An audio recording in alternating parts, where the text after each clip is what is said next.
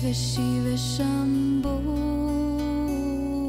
Shiva Shiva Shiva Shambho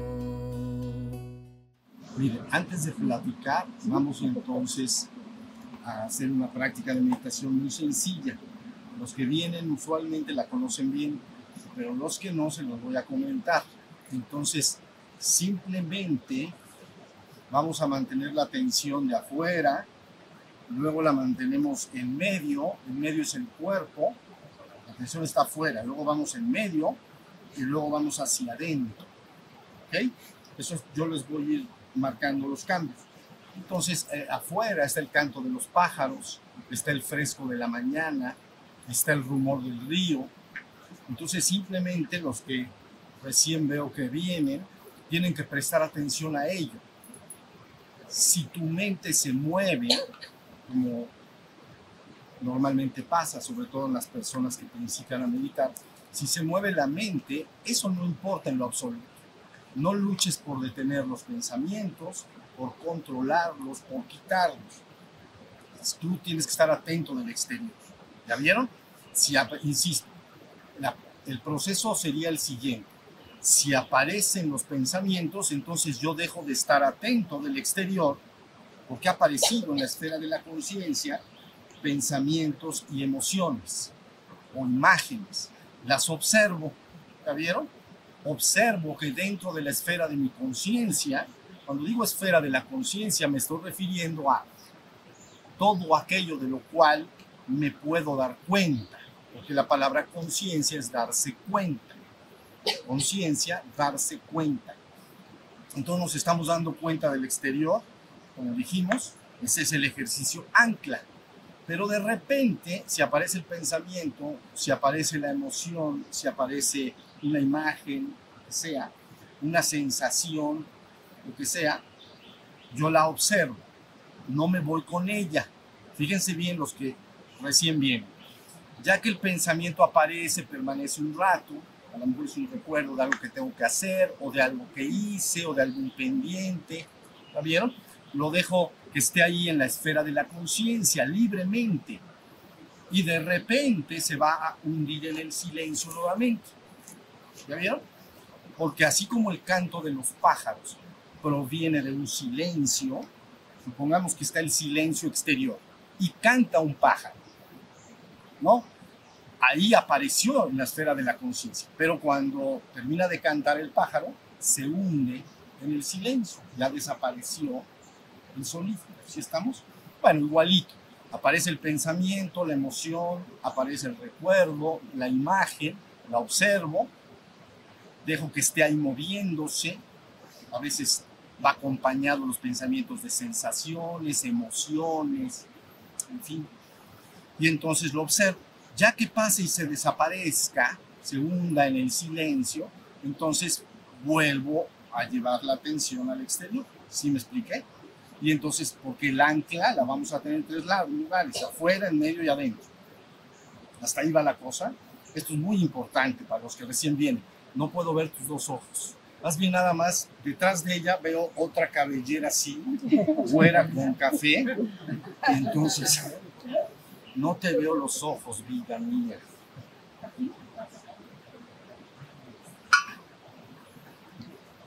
Sí, se veía chistoso. Estaba ella y arriba así, su diadema, una peluca arriba.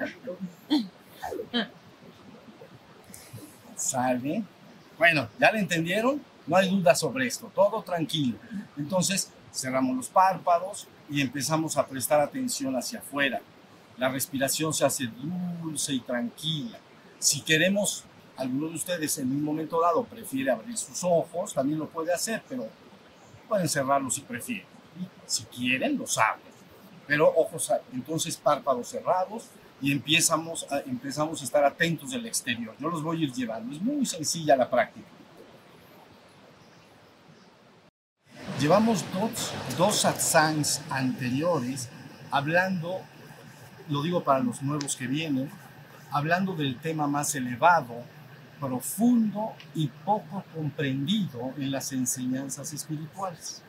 El tema más elevado, profundo y poco comprendido.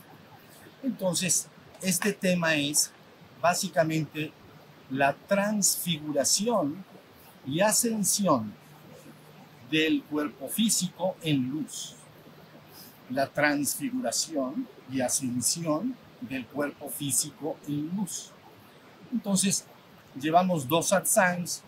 El primero de ellos dos, de estos dos, utilizamos ambas pláticas para, para hablar de este tema desde el punto de vista cristiano, porque es lo que la mayoría de aquí tiene un poco más de referencia, ¿no? La transfiguración y ascensión del cuerpo físico en luz en el cristianismo se llama la resurrección de la carne en la vida eterna.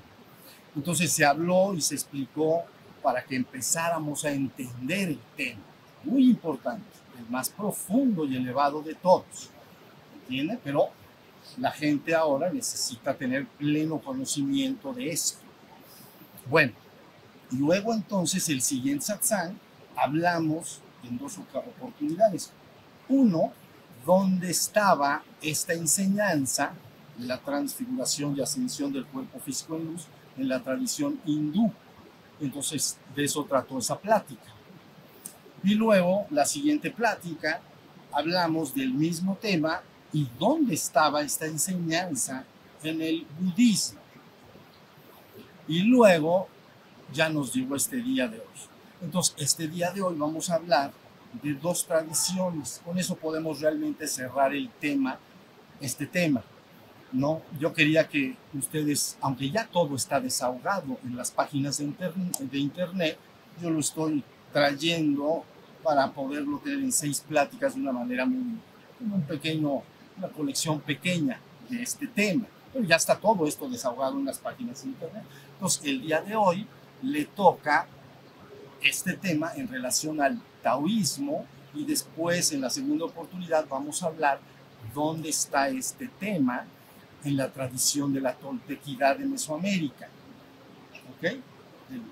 La toltequidad de Mesoamérica. Cuando se dice tolteca, se habla de las enseñanzas de Mesoamérica, no del pueblo tolteca del noroeste de la Ciudad de México, sino de una tradición que prevaleció desde los olmecas hasta, eh, hasta, hasta, México en 1500, vamos a decir, hasta los mexicas, ¿no? Aztecas, pues venidos de Aztlán.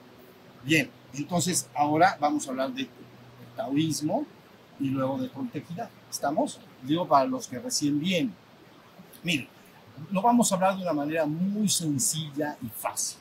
Pero mire, para entender dónde está esa enseñanza en el taoísmo, primero tienes que comprender bien lo que es el taoísmo.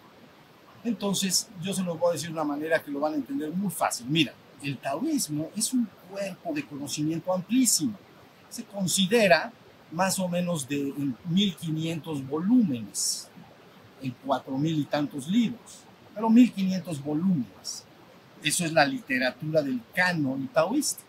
Ahora, fíjense bien, una parte de estos volúmenes, de estos 1500, se refiere a conocimiento netamente humano. Por ejemplo, conocimiento en medicina, en botánica, en astronomía o cualquier otro conocimiento adquirido en el mundo, como si fuera algo investigado en el mundo. ¿Ya se entendió? Bien.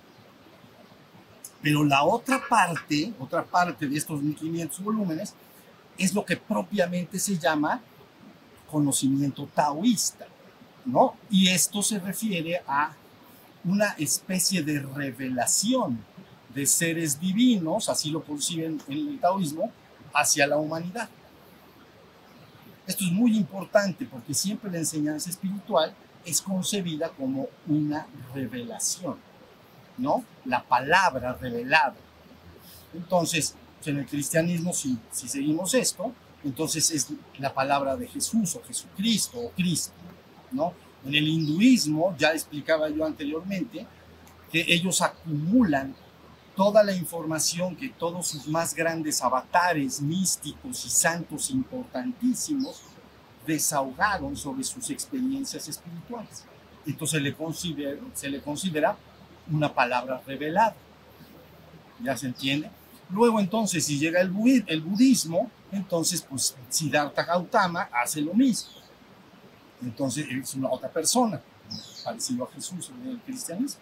Entonces desahoga una palabra a través de sus sutras o sermones. Entonces, pero es una palabra revelada. Revelada quiere decir que no puede adquirirse por medios científicos normales, por la experiencia directa del mundo, porque hablan de la trascendencia y de la naturaleza divina. Entonces, solo los hombres que han podido fusionarse con esta conciencia divina pueden hablar de ello. Entonces, eso se llama revelado. ¿Ya vieron? Porque es una experiencia directa. ¿Sí se entendió? No se adquiere con un conocimiento humano. Por eso en el taoísmo se separa en dos. Se dice, ah, bueno, de todos estos volúmenes, pues muchos son de medicina, como acupuntura y todo. Pero es el resultado de investigaciones y que si las agujas, y es un conocimiento que va evolucionando con los siglos. Pero la otra parte, entonces, es una palabra que, está revelada por seres divinos a la humanidad. Sí se entiende por qué se habla de revelación. Palabra revelada, palabra con T mayúsculo. Bueno, entonces hasta ahí va la cosa. Ahora, ¿qué contiene este, esta serie de volúmenes de, los, de la revelación o la palabra revelada de esos seres divinos a la humanidad? Entonces, cuando se estudia todo eso, es bien fácil. Vamos bien fácil. Hay un canon de 1500 volúmenes, uno de ellos se refiere a conocimiento humano, otro de ellos revelado. ¿Qué contiene este conocimiento revelado? Entonces, cuando se le estudia, ¿no? Y se le separa, se ve que tiene, básicamente está compuesto por dos tipos de taoísmo. Un taoísmo que se le llama taoísmo filosófico y otro que se llama taoísmo religioso. Está bien fácil. ¿Está ahí va? Taoísmo filosófico, taoísmo religioso. El taoísmo filosófico busca lograr el despertar de la conciencia espiritual en el ser humano y conducirlo a fundirse con el Tao. Busca la unión mística con el Tao. El Tao es el principio primero y último, de lo cual todo emana y a lo cual todo regresa, equivalente al absoluto. ¿Ya vieron? Entonces, el taoísmo filosófico busca que el ser humano tenga la experiencia de unirse místicamente en conciencia con el Tao, hacerse una sola cosa con el Tao. Hasta ahí va la cosa. Bueno, y entonces el otro taoísmo que se llama religioso busca lograr la, ellos llaman la, el estado de Shem, que quiere decir algo así en español como el estado de inmortalidad. Entonces, buscan el estado de inmortalidad a través de la creación de un cuerpo de luz. ¿Estamos? Entonces ya tenemos las dos vías. Los que han venido acá durante tiempo atrás saben que siempre se hablan de dos vías. Una vía es el despertar de la conciencia espiritual, otra vía es la creación del cuerpo de luz. En todas las tradiciones, como ya lo hemos estado viendo, los que conocen la enseñanza, que están al tanto, siempre se habla de esa constante el taoísmo filosófico habla del despertar de la conciencia espiritual. Sus dos grandes pilares son el Tao Te Ching, ¿no? De Lao Tse y el Chuan Tse, que es, bueno, se llama igual que el autor. El autor se llama Chuan Tse y el libro se llama Chuan Tse. Y el Tao Te Ching, ese lo conocemos más. King o Ching, King en este sentido es tratado. Entonces, el tratado del Tao y del Te ¿Ya vieron? Está facilito. Que es el Tao. Y el Te es como opera el Tao. Entonces es el tratado del Tao y del Te, como opera. No del Te, sino de las operaciones del Tao en la existencia. Entonces Tao, Te, King. ¿Ya vieron? Los que vio la tradición se lo remite a Lao Tse. ¿Ya vieron? Hay despertar de la conciencia espiritual. ¿Hasta ahí vamos? Bien. Luego viene el taoísmo religioso. Busca entonces el despertar de la, la creación de un cuerpo de luz para lograr la inmortalidad. Ahí estamos, creando este cuerpo de luz. ¿Ya vieron? Ahora, ¿cómo se buscó lograr esto? Entonces, con el correr de los siglos, nacieron varias escuelas en el taoísmo religioso, varias escuelas. Y tú las puedes dividir en escuelas que siguieron el camino del elixir exterior y otras que siguieron el camino del elixir interior. Las del elixir exterior lo que usaban es descubrir ciertos brebajes, fórmulas que se tomaban para lograr este estado de inmortalidad. Se morían muchos en el camino porque tomaban de todito. Entonces, entonces como no funcionaba muy bien, el elixir exterior, ¿ya lo vieron? Entonces con el correr de los siglos pues va cayendo en desuso. Pues nadie lograba nada. Tomaban cinabrio y se tomaban oro y andaban buscando de todo y no lo lograban. ¿Ya vieron? Entonces, taoísmo religioso para crear el cuerpo de luz y lograr la inmortalidad. ¿Ya vieron? Calle, todos estos brebajes finalmente no, no, funcionaron y caen de sus, con el correr de muchos siglos. ¿no? Muchos emperadores se quedaron, estiraban la pata cuando les daban sus grandes sabios la fórmula secreta.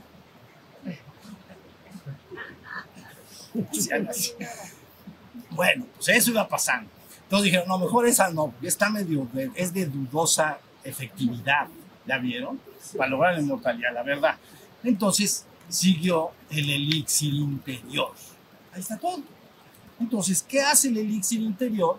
Busca, así como las fórmulas exteriores, mezclaban cinabrio, oro, ta, ta, ta, ta, ta, y te lo tomabas para lograr el objetivo, interiormente utilizabas tus energías internas. Entonces, dentro de tus energías internas, la más importante se llama Ching, que quiere decir simiente o semilla, energía sexual. Y entonces está el fuego sagrado. ¿Ya vieron? El fuego de la madre. Entonces, lo que ellos buscaban en el elixir interior, de acuerdo a lo que habían revelado las divinidades, ahí en la base de la colita, pues, está el gran fuego sagrado de la madre. Del padre está arriba, ¿ven? La madre está abajo. Entonces, hay que transportarlo a través de ciertas prácticas, ahorita lo explico, y después, cuando se ha transportado hacia arriba del cuerpo, este ching, esta energía, fuego sagrado de la madre, tanto el hombre y la mujer los dos lo tienen, y entonces se fusiona con el chi, ¿no? Que ustedes conocen que se manipula en la acupuntura, ¿no? Entonces el ching se fusiona con el chi, y empieza a crearse el embrión sagrado, el cuerpo de luz. Ya que se ha creado, entonces transporta hacia arriba y afuera de la cabeza. Nacimiento del embrión sagrado, del soberano celestial, pues nacimiento del cuerpo de luz. Se transportó hacia arriba. Básicamente será el conocimiento.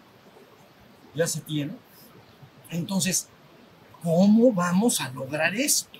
Capelón ya sabemos que hay que subir la energía, pero, Entonces nace toda una tecnología de muchas prácticas que podríamos llamar yoga taoísta, igual que lo hay budista, que yo lo hablé antes, y el hindú ya lo hablé antes, ¿no? En el yoga taoísta entonces está la gimnasia, las artes marciales, el masaje, las respiraciones físicas, las prácticas sexuales, ¿no? Se llama tantra taoísta, para poder transportar el chi hacia arriba. Entonces, de eso trataba. De eso trata, ¿ya vieron? Y transportar el chi, entonces podía hacerse de manera individual con ciertas prácticas o con la consorte espiritual. Entonces tienen el mismo conocimiento de la transmutación de la energía sexual, tanto individual como en pareja, para transportar la energía. Hasta ahí vamos. Está bien, ¿no?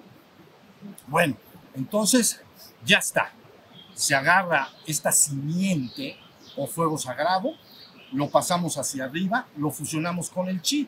Por supuesto, esto es mucho más elaborado. Luego se fusiona con muchas otras energías, que ellos llaman los cinco elementos, y entonces cada órgano tiene una energía. Es una tecnología que ahorita no voy a hablar porque no es conveniente. Nada más tener el, el, digamos, tener el conocimiento de cómo opera Vas, por eso esta es una práctica, el taoísmo nuevamente es una práctica ascensional.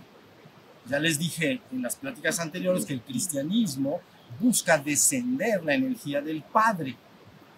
Por eso se llama bautismo con fuego. Con fuego, no con agua, con fuego. Entonces tiene que descender una energía. ¿La vieron?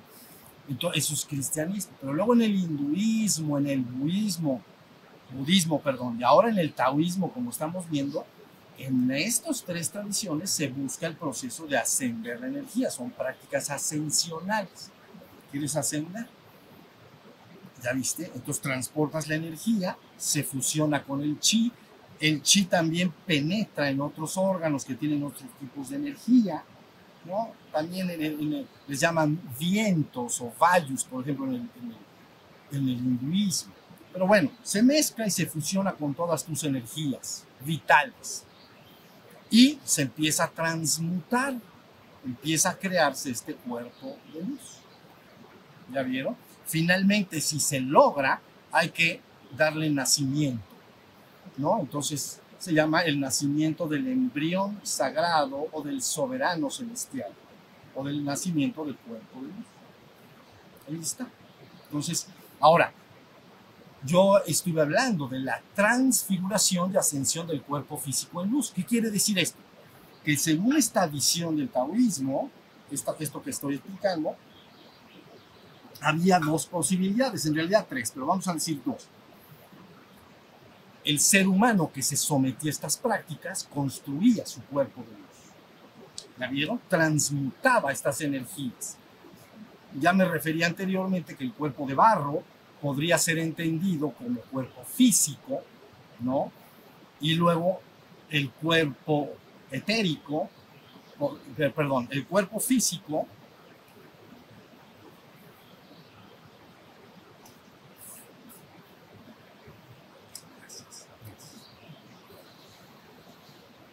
Ya hablábamos la vez pasada que entonces en estas operaciones que el fuego sagrado está haciendo, toma las energías del cuerpo de barro y le dijimos, es hielo, como el hielo. ¿ok? También toma las del cuerpo físico sutil, por donde andan los canales de, de donde va el chi, pues. Entonces, el cuerpo etérico. Y entonces le llamamos agua. Entonces, cuerpo físico lo dividimos en dos. Cuerpo físico burdo, cuerpo físico sutil. El burdo el, burdo es de barro, el sutil también le llaman cuerpo etéreo. ¿Ya vieron? Pero cuando las operaciones del fuego sagrado están haciendo todo este trabajo, lo que van logrando es que imagina que tu cuerpo físico burdo fuera hielo y el sutil fuera agua. Entonces, en presencia de este fuego y todas sus operaciones, las va transmutando en vapor. El hielo y el agua la va a transmutar en vapor. Ese vaporcito es el cuerpo de luz. Por eso en el taoísmo dice, silente vuelas hacia arriba. Todo lo que se ha transmutado, todas tus energías refinadas a través de este elixir proceso de fuego, entonces se está construyendo este cuerpo de luz que se va localizando hacia arriba y afuera de la cabeza. ¿La vieron? Entonces has construido tu cuerpo de luz. Pero bueno, decía yo, una vez logrado esto, la meta última, digamos, es que si la persona moría, se hacía viejo o le pasaba algo en la calle y moría finalmente, entonces abandonaba la cáscara o el cuerpo físico, pues, y entonces su cuerpo de luz se remonta o se remontaba al reino de los inmortales. Ahí está. Ya, tiene su cuerpo de luz para estar ahí. ¿Ya vieron? Entonces ya logró trascender este mundo. Has trascendido el mundo y has logrado tu ingreso, ascendi has ascendido a un reino espiritual. Pero necesitas un vehículo energético para estar ahí, donde pueda estar la conciencia. ¿Me estoy explicando? Bien, entonces eso le pasaba a un, a los que hacían sus prácticas construían su cuerpo. La verdad es que la gente, el grueso de la población, posiblemente no estaba muy bien enterada de esto que estoy diciendo ahora, pero hacen sus prácticas y el proceso se está llevando a cabo, lo sepan o no lo sepan, eso es lo que menos importa. Si lo saben se importa porque lo hacen de manera más consciente, Pero me refiero, las prácticas que se dan están hechas para que suceda lo que yo ahorita estoy diciendo. Entonces, ya se murió la persona y entonces termina con el ciclo de los renacimientos continuos y sostenidos y trasciende el reino humano para ingresar en un reino sobrehumano o inmortal. Por eso se llama el ser humano es un ser mortal que puede convertirse en inmortal. Esencialmente ustedes saben que yo siempre he dicho que el hombre es esencialmente divino, ¿no? Pero visto de abajo hacia, entonces ya lo eres, siempre lo has sido. Estás buscando ver cómo te regresas. Pero, de alguna manera, este, eso es visto de arriba para abajo. Eres un ser divino, eres la divinidad, todos somos la divinidad. Pero de saberlo a vivirlo hay un trecho, ¿entiendes? No está tan fácil. Entonces, número uno, tienes que trascender el reino de la muerte. ¿No? El reino de la muerte es el que estamos ahorita. Acá. Entonces aquí todo pasa, ¿no? Todo tu cuerpo y mente pasará, pero ¿qué te pasa si ese hielo y esa agua, a través de las operaciones del fuego sagrado con el tantra, logran transmutarse? Entonces adquieres tu cuerpo de luz. ¿Ya vieron? Entonces, primera posibilidad ya para cerrar esto resulta que el ser humano muere y, oh sorpresa, ahora tiene habitación en el cielo. Es como, como que tú tienes una casa, ¿ya viste? En arena movediza, por cierto, acá. Y entonces ya tú construyes otra casita, mejor, por la playa, por ahí. ¿okay? Y entonces, cuando ya dejas esta casa, ya se hace ruina, pues, ya vamos a decir, en esta primera posibilidad se rompe todo, se acaba la casa, pero yo tengo habitación en otro lugar. Pues me mudo al reino de los inmortales. Así sería visto en el Taoísmo. Ahora sí ya está entendido. Esto está extraordinario, extraordinario. Pero hay otra posibilidad superior. Quiere decir que tiene que ver con la transmutación y ascensión del cuerpo físico en luz. Entonces, en esta enseñanza se explica claramente que hay dos posibilidades. En una, si la persona ha avanzado mucho en su trabajo y ha echado a andar un mecanismo poderoso con el fuego sagrado, la persona aparecerá como muerta. Ustedes entenderán, se murió y está su cadáver muerto. Pero este cuerpo, entonces, sigue estando sometido al proceso de fuego sagrado y es levantar. Entonces dice, entonces si abres el ataúd no lo encontrarás más. Ha sido el hielo, el fuego que se activó, aunque ya se murió la persona y quedó el cadáver, sigue trabajando. Y entonces se lleva no solo el agua, sino que también se lleva el hielo. Porque ya echaste lado un poderoso mecanismo, ¿la vieron? Prendiste demasiado fuego de una manera controlada, ¿entiendes? Ya les he dicho muchas veces, el que juega con fuego se quema, ¿ok? Entonces, es una enseñanza a la que hay que entrar con respeto y humildad, y hay que acercarse poco a poco a ella. Pero entonces, bueno, ya vieron, se viviría ahí una ascensión corporal, pero muerto. Es el, es, es el es eh, lo que se dice en relación a Jesús, ¿no? Muere en la cruz, lo ponen en la tumba y cuando abren ya no está, ha sido ascendido en luz. ¿Estamos? Ahora, esa es otra, ¿ya vieron? La primera meta te moriste, la cáscara se quedó, se entierra y ahí va a estar hasta que se haga tierra. Pero de todas maneras ya construiste tu cuerpo de luz. Segunda posibilidad, el mecanismo es demasiado fuerte, entonces mueres y en las primeras siete días viene una sublimación y transmutación de los componentes del cuerpo físico y lo levanta. Esa es la segunda posibilidad. ¿Ya vieron? Y la más grande y apoteótica, que se llama apoteosis culminante, es que la persona no tenga que pasar por la experiencia de la muerte. ¿Ya vieron? Sino que en vida, hermano, en vida, en vida, entonces el fuego sagrado está activado de tal manera que imagínate un hielo y agua y que le metes fuego. Tanto fuego que empieza a levantarse, se va a vapor, ¿entienden? Pero de repente la persona sigue en vida y su cuerpo entonces se torna invisible a los ojos de otros, es levantado, porque el fuego deshace la totalidad del hielo. Esa es la meta culminante, no hay otra meta más alta delante de la humanidad. Y de hecho el proceso de ascensión, debo decirles, amores míos, es el destino de todos los hijos e hijas de Dios. Es parte del plan divino y no se puede evitar. Si has perdido tu carne y no has hecho la resurrección de la carne, tienes que volver a tener carne porque se tiene que resucitar la carne, se tiene que levantar de abajo hacia arriba. ¿Ok? No, no, no, no. Entonces, un segundo, un segundo. Entonces, este proceso es el que se considera la ascensión corporal más extraordinaria. Y ya hablaba yo en las pláticas pasadas que hay muchos, eh, digamos, muchos ejemplos de personajes importantes que lo han logrado. La tradición que ha heredado de Roma, digamos, el cristianismo que ocupa Europa y luego Rusia también y América, están más al tanto de la ascensión de Jesús, vamos a decir, y de la ascensión de Elías, algunos, ¿no? Desciende un carro de fuego y lo lleva consigo. O algunos saben que de Enoch también, ¿no? El séptimo patriarca antediluviano. Pero cuando uno entra a todas las tradiciones, entonces verdaderamente se dan cuenta que es un conocimiento el más alto, profundo y menos comprendido.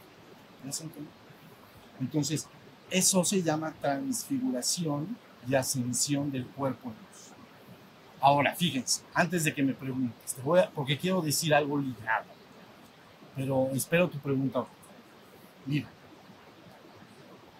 ¿cómo debemos ya finalmente la humanidad actual, cómo debe la humanidad actual del siglo XX y XXI concebir esto de la ascensión del cuerpo físico en luz. ¿Cómo entenderlo? Lógicamente. Entonces, la verdad es que no está actual con la, con, con la ciencia actual, ya no es difícil. Antes sí lo era, tener un, un conocimiento racional de qué pasa en un proceso de ascensión de un cuerpo físico en luz. ¿Ya vieron? Pero si nosotros nos acercamos, por ejemplo, actualmente a la ciencia de la física, esto lo podemos entender ya muy bien, ya se entiende muy bien. Miren, así debemos entenderlo los hombres del siglo XX y XXI, la ascensión corporal. En el estudio de la física, hagan de cuenta que hay dos partes. La física que llamamos anterior, que se llama física clásica o física de Newton, ¿no? Con sus leyes, la mecánica, etc. ¿Ya vieron? Anterior, la física de Newton. Bueno, pero resulta que llega un momento a finales de los 1800 que aparecen tres científicos importantes que dan un cambio extraordinario en el estudio de la física. Le dan nacimiento a la física cuántica. Entonces, hagan de cuenta que por ahí de finales de 1800 hay un científico que se llama Maxwell. Entonces él habla de las teorías del electromagnetismo. Entonces es muy simple. Unas, la partícula viajan desde ondas muy grandes y extendidas hasta menos, menos, menos, menos, menos, menos, menos, así, a ver otra vez. Grandes, grandes, menos, menos, menos, menos, así. Ese es el espectro electromagnético. Entonces, ondas grandes, ya no sé si lo usan ahora, pero ondas grandes están, por ejemplo, las ondas de radio de amplitud modulada y una un poquito más fina, frecuencia modulada. La amplitud se mete por todos lados, pero la frecuencia modulada es mejor calidad. Creo que ahorita ya estoy yo como de las cavernas. Creo, no sé si haya este tipo de tecnología todavía. Pero luego las ondas, fíjense bien, se van haciendo más chiquitas. Entonces, al hacerse más chiquitas, algunas que conozcamos bien, por ejemplo, microondas. Todo mundo con el poder del dedo, un minuto, dos minutos, palomitas, microondas. Entonces tú apachurras y hay una onda que tiene, es así chiquita, hace, pero te dan un bombardeo de ondas, pues, metes tus palomitas y ¡pac, pac, pac! las calientas. ¿Ya viste? Entonces, microondas. Y luego entonces, por ejemplo, vamos a ver en los huesos a esta señora de 90 años. Rayos X. ¿Ya viste? Todos son ondas. Entonces el rayo X penetra el cuerpo, pero no puede penetrar el hueso. Entonces impacta en la lámina el hueso. Porque la carne, pues se la, ahora sí que la atravesó, no te la refleja. ¿Ya vieron? Esto nada más dando a entender para que entiendan lo que es. Bueno, seguramente muchos de ustedes ya lo saben, pero bueno. Y luego vienen ondas ultravioleta, y entonces ya se está acercando a un rango de onda que se llama luz visible, ¿no? Todo el espectro de colores visibles no son más que frecuencias de onda. ¿Ya lo vieron? Y se hace más chiquito y entonces es ultravioleta infrarrojo, y entonces así nos vamos. ¿Ya vieron? No es más que una partícula que viaja con diferente amplitud de onda. Eso es todo. Si la onda es muy larga, entonces tiene una amplitud más larga. Si es más corta, pues... ¿Ya vieron? Bueno, este científico se llamaba Maxwell y entonces habló de esto. Bueno, finales de 1800, pero luego llega, por ejemplo, en 1900, este se sacó el premio Nobel, lógicamente, con lo que dijo. Toda la tecnología actual está involucrada con, este conocimiento. Luego en 1900 aparece Planck, ¿no? Alemán también, premio Nobel también. Entonces él saca lo que se llama mecánica cuántica. Ahí va, ya se van para lo cuántico. Entonces dice, es que a veces la partícula se comporta como onda y a veces la onda le agarra la onda y se empieza a comportar como partícula. Mecánica cuántica, 1900, premio Nobel. Pues de plano, era gentes extraordinarias. Nace la física moderna, la física cuántica y física clásica. Era mecánica de Newton. Y la otra es de los cuántos, las partículas. ¿Ya vieron? Y entonces luego todos conocemos más adelante, seis, seis años después, 1906, creo que sí, entonces nace Einstein, entonces saca su famosa fórmula. Y entonces, con estos conocimientos de estos científicos, sale una fórmula que identifica con perfecta claridad energía y materia. E igual a mc cuadrado. Todo el mundo conoce la fórmula. E, energía igual a mc cuadrado, quiere decir la materia a cierta velocidad, no sé qué. No soy físico, ¿entienden? Pero sé que quiere decir que es la equivalencia de energía y materia. Ya, hasta ahí va la cosa. La materia es energía. Entonces, llega un momento en que sigue avanzando la ciencia y empiezan a decir, ah, es que resulta que las partículas, ya no se habla de átomos, ya los átomos quedaron así, partículas, quantums, paquete, ¿no? Entonces, cuando hablamos de materia, se habla de una partícula. Fíjense bien, que es bien importante y es muy fácil.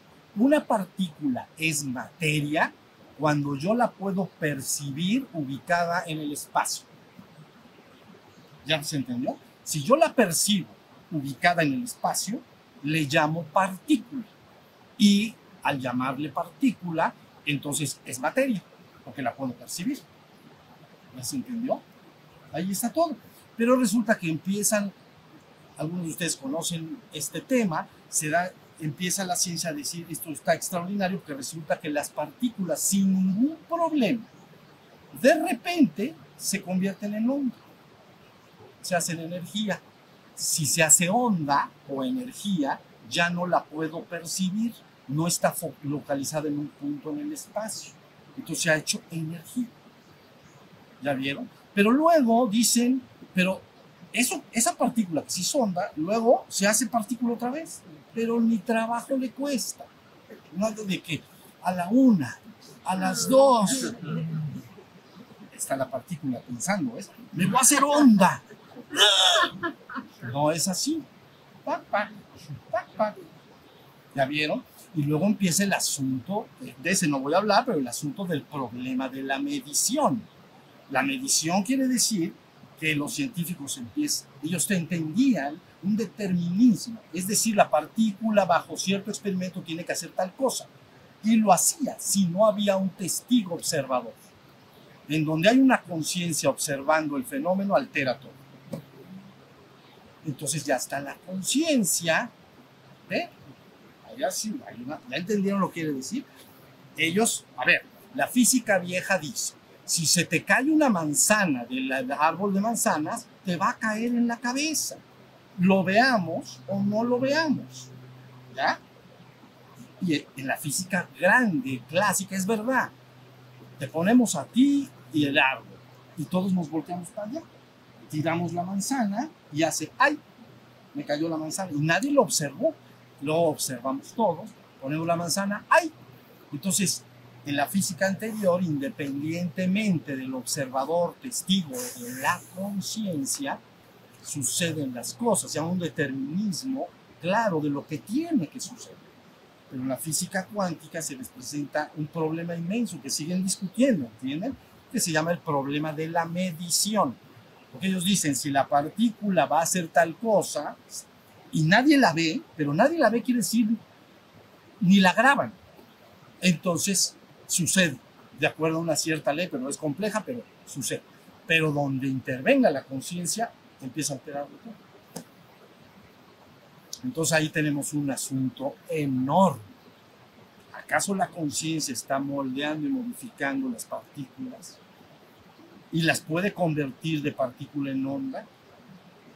¿Ya vieron? Así tenemos que entender la transfiguración y ascensión del cuerpo físico en luz, porque tu cuerpo no es más que la suma de partículas. ¿Y qué tal si derivado de ciertas actividades que pones en marcha, que yo he llamado los fuegos, el fuego del padre en la base del tronco, ah, perdón, fuego de la madre en la base del tronco que sube, fuego del padre que desciende, si las operaciones de estos fuegos empiezan a impactar estas partículas. ¿Y qué sucede si las impacta de tal forma que las saca del espectro de la percepción? Entonces desaparecería delante de ti la persona. Pero la ciencia ya sabe que eso es así. Es que, o sea, sabe que la partícula se hace hombre. Ah, bueno. ¿Cómo puede el hombre del futuro acercarse a esta enseñanza de la que estoy hablando, entendiendo que tu cuerpo no son más que partículas? La porque la gente dice, ¿cómo ascensión corporal? Un cuerpo de carne, sangre, huesos, órganos, fluidos por todos lados. ¿Cómo lo vamos a transfigurar en luz?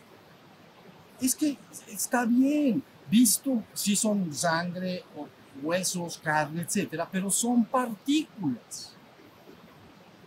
Si yo afecto y logro tener un conocimiento para movilizar la partícula y convertirla en onda, verdaderamente desaparece de la visión. ¿Ya vieron? Y se ha logrado una transfiguración del cuerpo en luz. ¿Ya está entendido ahora sí? Por eso se llama, en términos cristianos que hablé la primera vez, creo en la resurrección de la carne y la vida eterna. Resucitar la carne es impactarla y ascenderla a la región de la vida eterna. Quiere decir que si pones una raya, el ser humano está debajo de la raya en un reino que llamamos el reino de la muerte. Arriba de la raya, el reino de la vida eterna. ¿Ya vieron? Entonces, ¿qué tal si puedes ascender al reino de la vida eterna? ¿Les gustaría? Más divertidos vamos a estar. No les quepa la menor duda. Entonces, afortunadamente la ciencia nos apoya venturosamente ahora, porque si no es un asunto, dice, bueno, por lo menos ya sabemos que las partículas, o bueno, que la materia, vamos a decir, y la energía, son una misma cosa. Si quieres decir, la materia no es más que energía cuajada, como la gelatina, si se dice cuajada, ¿no? Sí. Como está cuajada. Pero si la descuajo, o sea, se hace energía. Y tan, tan. ¿Ya vieron? Pero ¿qué pasa? Fíjate bien, vida, y con esto termino. Tu conciencia, cuando la focalizas en el cuerpo, como ahorita, está bien atrás, te das cuenta de tu cuerpo bien consolidado, aquí. ¿Ya viste? Entonces tú dices, ¿dónde estoy yo? Ah, pues la conciencia me indica que este es mi cuerpo, estoy acá sentado. Pero si este cuerpo entra al campo cuántico, se funde con todo. Y entonces soy uno y único. Soy el todo. Te has unido con el absoluto. ¿Ya vieron? Si se logra exitosamente. Bien. Una pregunta, o sea, porque ¿para, para qué sería el, el, que un ser que alcanza la iluminación y crear su cuerpo de luz y llevarse su cuerpo físico, ¿verdad?, a la trascendencia? ¿Con qué propósito? O sea, por ejemplo, bueno, Cristo supuestamente, ¿no? Trascendió con su cuerpo físico, ¿no? De luz. Si un ser de la talla como un Cristo decidiera regresar, ¿verdad?, a este mundo físico, sería obviamente con ese mismo cuerpo físico que tuvo. Para eso fue el llevarse su cuerpo físico o para el querría último su que usó. cuerpo físico en la trascendencia. Ah, bueno, que ahí no te es va. física. Sí, pero no es que se quiera llevar. Efectivamente, la vocación última y final de la materia de tu cuerpo físico es fundirse con lo divino. Porque, y te puedo explicar por qué. Todo ejercicio de manifestación es un lo que llamamos la manifestación. Por ejemplo, el Tao. Estamos hablando de taoísmo, para que me entienda, me dé a explicar bien. En el Tao tiene una máxima, el Tao Te Ching, que dice: todo ha salido del Tao. Finalmente, todo debe regresar al Tao. Entonces, la vocación de estos cuerpos físicos, la vocación de esta naturaleza que tú ves, finalmente va a ser levantada y regresar. Porque todo ha emanado del Tao, todo tiene que regresar. Ahorita no es, la, no es prudente saber exactamente por qué inició la manifestación y qué va a pasar cuando hayamos terminado la reabsorción, pero ya sabemos cuál es el camino para regresar. ¿Sí se entiende? Ha venido una manifestación desde lo abstracto perfecto hasta lo concreto perfecto. Lo concreto perfecto, por ejemplo, es tu cuerpo. Entonces ahora todo tiene que regresar, pues es la vocación de tu cuerpo. Todo debe ser finalmente levantado. Es el ejercicio del yoyo que les he hablado. Si el yoyo baja, entonces el yoyo tiene que subir. No puedes dejar pedazos de yoyo allá abajo. Si el yoyo baja, el yoyo sube. Entonces yo he hablado de esto como el proceso de manifestación. O sea que, mi última pregunta, Sí, un claro. ser que logra esos niveles, ¿no? De, de- de iluminación y de trascender y de, de crear su, su cuerpo de luz, pero al morir creó su cuerpo de luz, pero no se llevó su cuerpo físico. Bueno, que yo sepa, Buda no se llevó su cuerpo físico, Cristo sí, ¿no? Entonces, un ser como ese tendría que regresar nuevamente, No, no, es que esto, no se haya llevado su cuerpo. es que esta pregunta que haces es importante porque fue contestada a lo mejor sin querer en las pláticas pasadas porque se dijo el proceso de llevar el cuerpo físico, acuérdate de esto, el hielo y el agua es lo mismo. Uno es hielo y otro es agua. Entonces, el objeto es llevarte parte de ello. Si te llevas el agua, el agua, bueno, se quedó parte del hielo, no pasó nada, vamos a decir. No tienes que regresar nuevamente. Ya, tra- ya la Te materia de llevaste tu tu cuerpo etérico, no el sí, físico. no y el cuerpo etérico es físico. Claro, es físico. de- entonces ya te llevaste el cuerpo físico, cumpliste esa vocación, vamos a decir. Entonces, es como si dices, tengo hielo, tengo agua, la sometí a un proceso de fuego, se levantó todo el agua, bueno, ya se quedó su cuerpo de luz, bueno, ya, ya, se, ya se pasó a vapor, un chorro de agua. Oye, me faltó al final un hielito que ahí está, bueno, no pasa nada. Ahí lo dejamos, luego lo levantamos todo. ¿Ya vieron? Porque cuando el hombre logre colectivamente entender lo que yo estoy diciendo e iniciar un proceso de redención colectiva, todo el universo con el cual ha tenido que ver será levantado junto con él. ¿Ok? Todos los reinos que han estado conectados con esa conciencia serán levantados finalmente, finalmente. y se acaba la existencia. Bueno, eh, sí. Se acaba esta, esta experiencia nuestra, Esta. esta realidad existencial, se acaba, se levanta todo. Ya, vi. ya después vemos qué hacemos. Tenemos ideas, pero eso ya después vemos. Primero lo importante es saber para dónde. Ahorita van a entender en, el, en, el, en la toltequidad, bueno, en todas las tradiciones es lo mismo. Este ejercicio de manifestar y reabsorber. Tiene una función importante para las chispas divinas, pero todas dicen debe emanarse y reabsorberse. ¿Ya? Pero tú ya lograste tu proceso. Oye, quedó un hielo. Bueno, ese hielo se hizo tierra. No te preocupes, lo va a hacer, todo se va a levantar. Conversiones a supernovas y cosas. Esto es, esto es grande, ¿ya viste? Pero la cosa, imagínense una humanidad que entienda colectivamente que esto está al alcance de su mano. Porque como tú dijiste, un hombre como la talla de Jesús, no, pues está, está dificilísimo. Yo lo que estoy haciendo es acercando la enseñanza a ustedes para que sepan que ustedes pueden caminar este camino y lograr la mismita meta. Claro. Finalmente la vas a tener que lograr. Finalmente. No sé, tú lo vas a decidir interiormente, pero finalmente lo tienes que lograr. Cuando tú decidas regreso a casa, entonces empieza todo el trabajo. ¿Ya vieron? Si tú dices, no, es, yo cuando hablé del yo-yo, me falta tu pregunta. Un segundo. Cuando hablé del yo-yo, fíjense que les dije, el yo-yo va para abajo y se queda patinando. Así estamos ahorita. De perrito. Bueno, de perrito si lo tocas el piso hace taca, taca, taca. ya lo- Bueno, entonces está patinando. ¿Cuánto quieres que patine? Vamos a suponer que el niño echa el yoyo y entonces queda patinando y dice, otro niño dice, yo ya voy a levantar mi yoyo. Fíjense bien, lo levanta. Y el otro dice, no, yo, yo, quiero que se quede patinando un ratito más. Eres absolutamente libre y lo serás por siempre para decidir cuándo regresar a casa.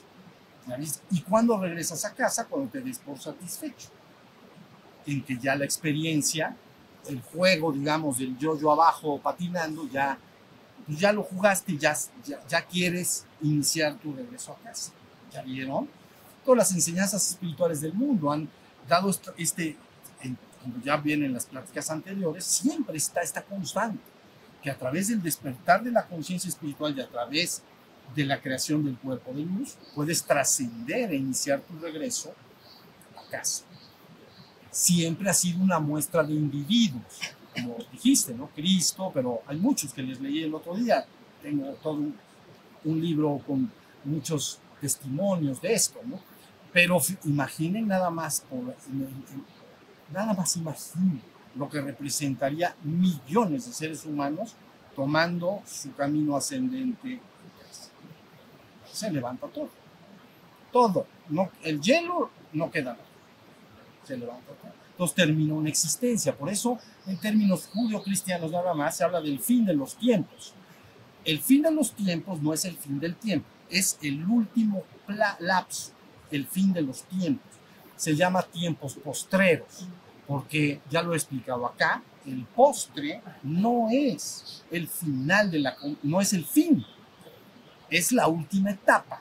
Si te llevan el postre en un restaurante, te lo tienes que comer y luego viene el fin. ¿Sí entendieron? Entonces dice tiempos postreros o fin de los tiempos. Quiere decir que ya se informa a la humanidad que tiene que lograr colectivamente para entrar en un proceso para ponerle fin al tiempo. Fin al tiempo quiere decir que la partícula, entonces viene un fin decidido y último, porque la humanidad en su conjunto se llama redención colectiva de la humanidad. La humanidad en su, conjunto, entonces va a ser tomada, pero no va a ser tomada porque te tome alguien externo. Tú, tú tienes que hacerlo, tú tienes que desearlo. No, no hay una fuerza exterior que te vaya a obligar. Pero si la humanidad determina interiormente entrar en tiempos postreros y durante un tiempo más o menos largo, ellos llaman el milenio, ¿no? Un periodo de tiempo en el cual la humanidad empieza a entender lo que estoy explicando ahorita y empiezan a ponerse en marcha todos los procesos para lograr el levantamiento. Entonces dice, ok, los tiempos postreros y luego el fin. Se acabó. Hubo un principio. Hágase la luz, bajó el yoyo para abajo. Ni modo, ahí vas para abajo. Y luego entonces ya está bajo el yoyo.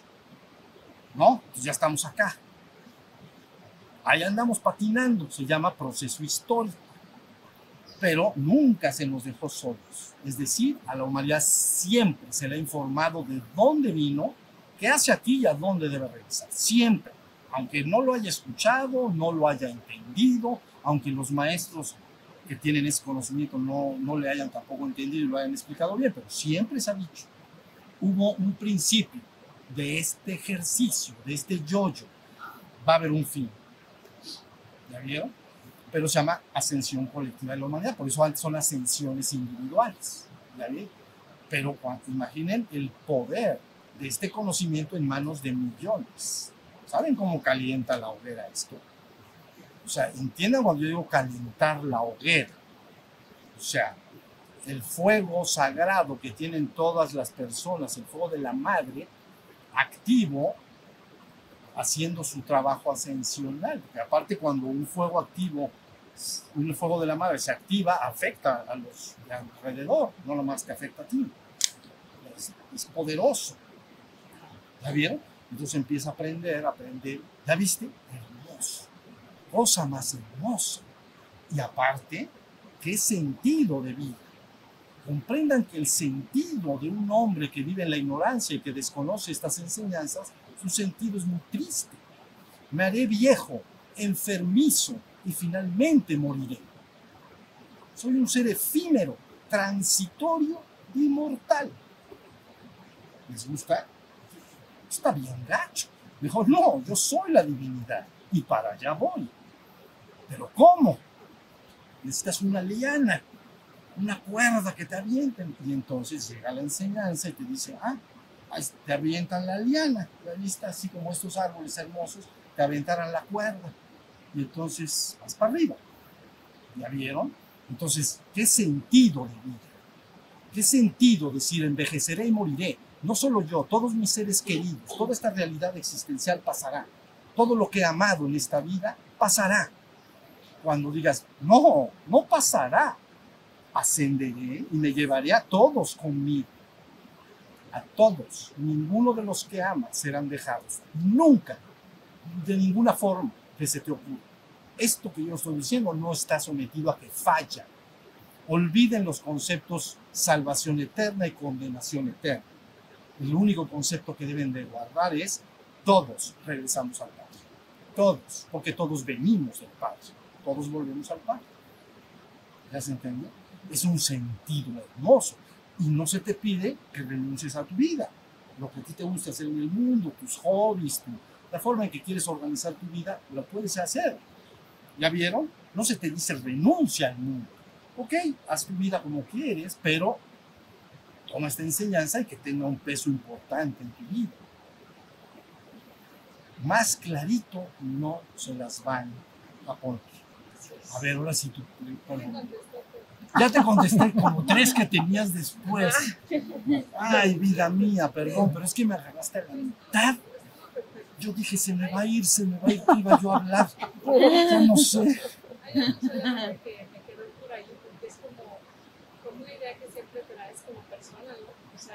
estás buscando el crecimiento espiritual, estás buscando la ascensión. El cuerpo de luz es alterado si tú eres cremado. Eso lo preguntan mucho. En realidad, no. En realidad, no. Por eso, en algunas tradiciones espirituales se pide que el cuerpo no se creme, que se entierre. Eso se, a lo mejor ellos no saben ni por qué lo están diciendo, pero en algunas tradiciones del mundo se dice que no se creme el cuerpo, casi. Pero si vas a ascender, aunque te metan a la chicharradora ese que te meten, o no sé, algo, Crematorio. el crematorio, vida vas a estar con pulsiones de luz antes de que te des cuenta. Entonces no va a pasar nada de eso, no hay nada de que preocuparse. Eh, eh, se supone que el vehículo de unificación para que todos seamos uno es el amor incondicional que el a través del Maestro Jesús, que que más tenemos aquí en la enseñanza. Pero esa fuerza que nos da la gracia de ser lo que yo tengo en mi corazón, lo tenga usted, todavía no se ha despertado en la humanidad, o se está despertando poco a poco. Poco a poco, mira. Cuando se transmuta el cuerpo físico en luz, en realidad hay dos operaciones la primera operación se llama construir un cuerpo de arco iris. Ese cuerpo de arco iris entonces contiene los atributos espirituales, que son el amor, son la dicha, la gracia, la armonía. ¿Ya vieron? Entonces, contiene lo más exquisito que puedes imaginar, pero se llama cuerpo de arco iris. Es decir, que el cuerpo físico se desdobla en sus contrapartes etéricas. Y entonces lo físico se transmuta en un cuerpo, se llama de arco iris. Esto que estoy diciendo en las metáforas que he usado es llevar.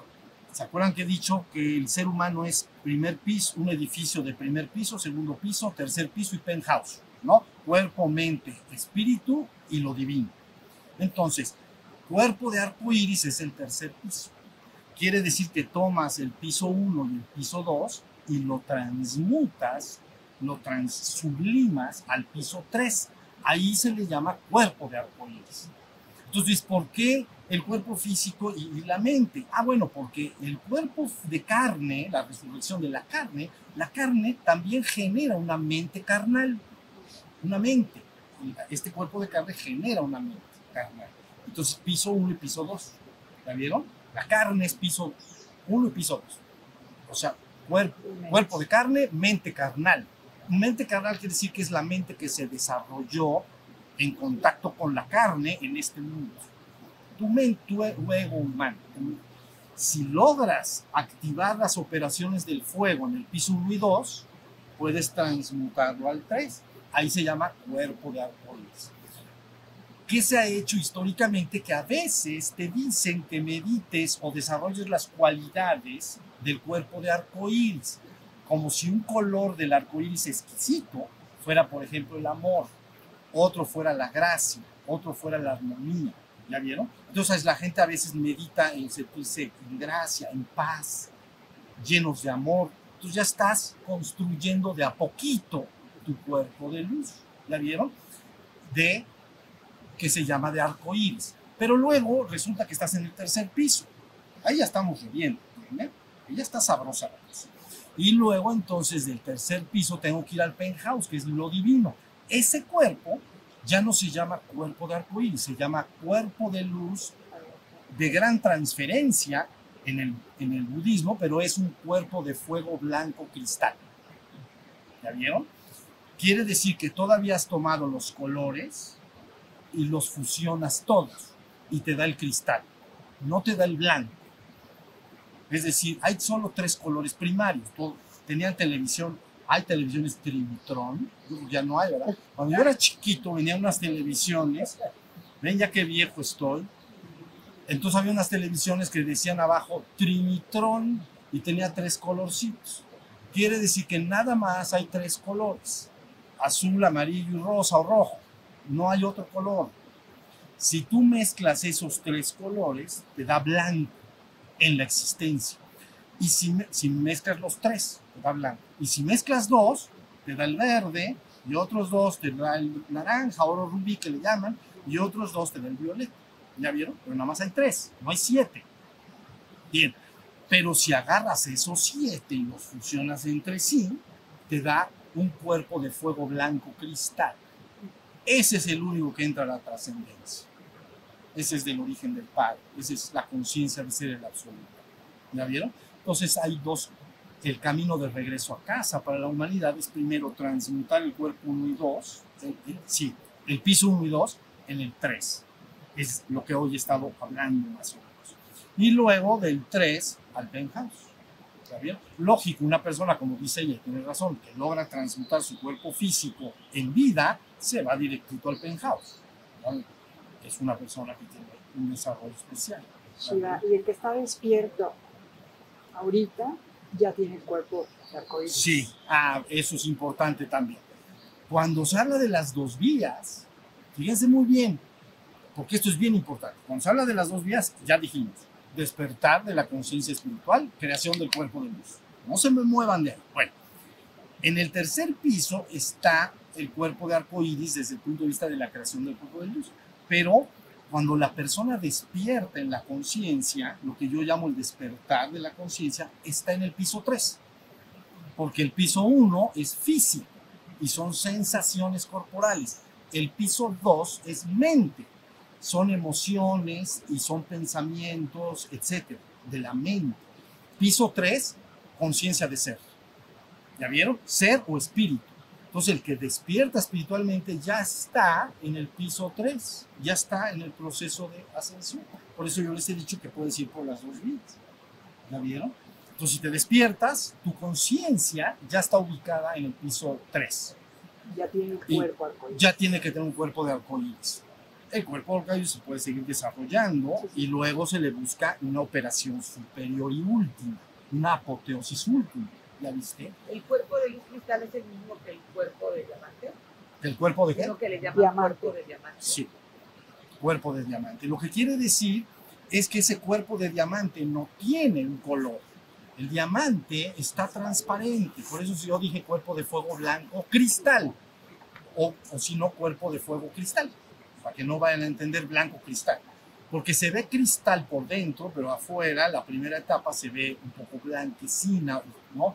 Pero bueno, el, el diamante es un, un mineral que no tiene color. Bueno, si está puro, lógico, ¿no? Sí, sí.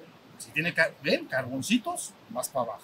Entonces, estos vehículos son, está, tienen base de carbón, no de silicio ni ninguna otra cosa muy cristalina.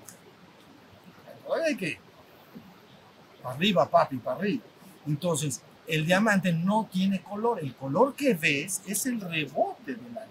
Entonces, es extraordinario porque el diamante está cristal. ¿Entienden lo que quiere decir? Una cualidad de la conciencia, cuando llamamos arcoíris, si dices, en lo clásico que ustedes van a entender, amor, se pinta el aura de, ro- de rosa, rosa palo, palo de rosa rosa palo, porque sentí amor. ¿Ya vieron? Entonces, todavía es un sentimiento que pinta mi aura, pero el otro es completamente, es la conciencia trascendida, ¿entiendes? Por eso a veces se le llama sin atributos. ¿Ya? Pero yo creo que primero lo primero. ¿sí? Pri- prim- Primero nos vamos por el, de, por el de arcoíris y luego nos vamos al de fuego blanco cristal. ¿Estamos? Bueno, muy bien. Vamos a descansar. Ya le está por allá el sol y, al ratito nos volvemos a juntar. Sale, levanten sus manos, por favor.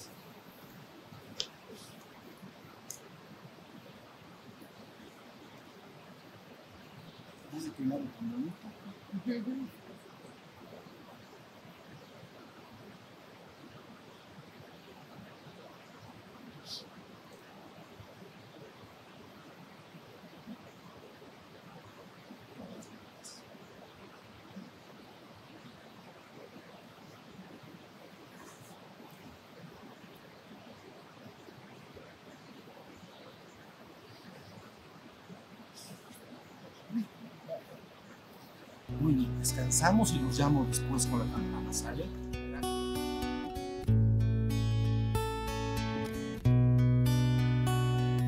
Shiva Shiva Shiva Shambho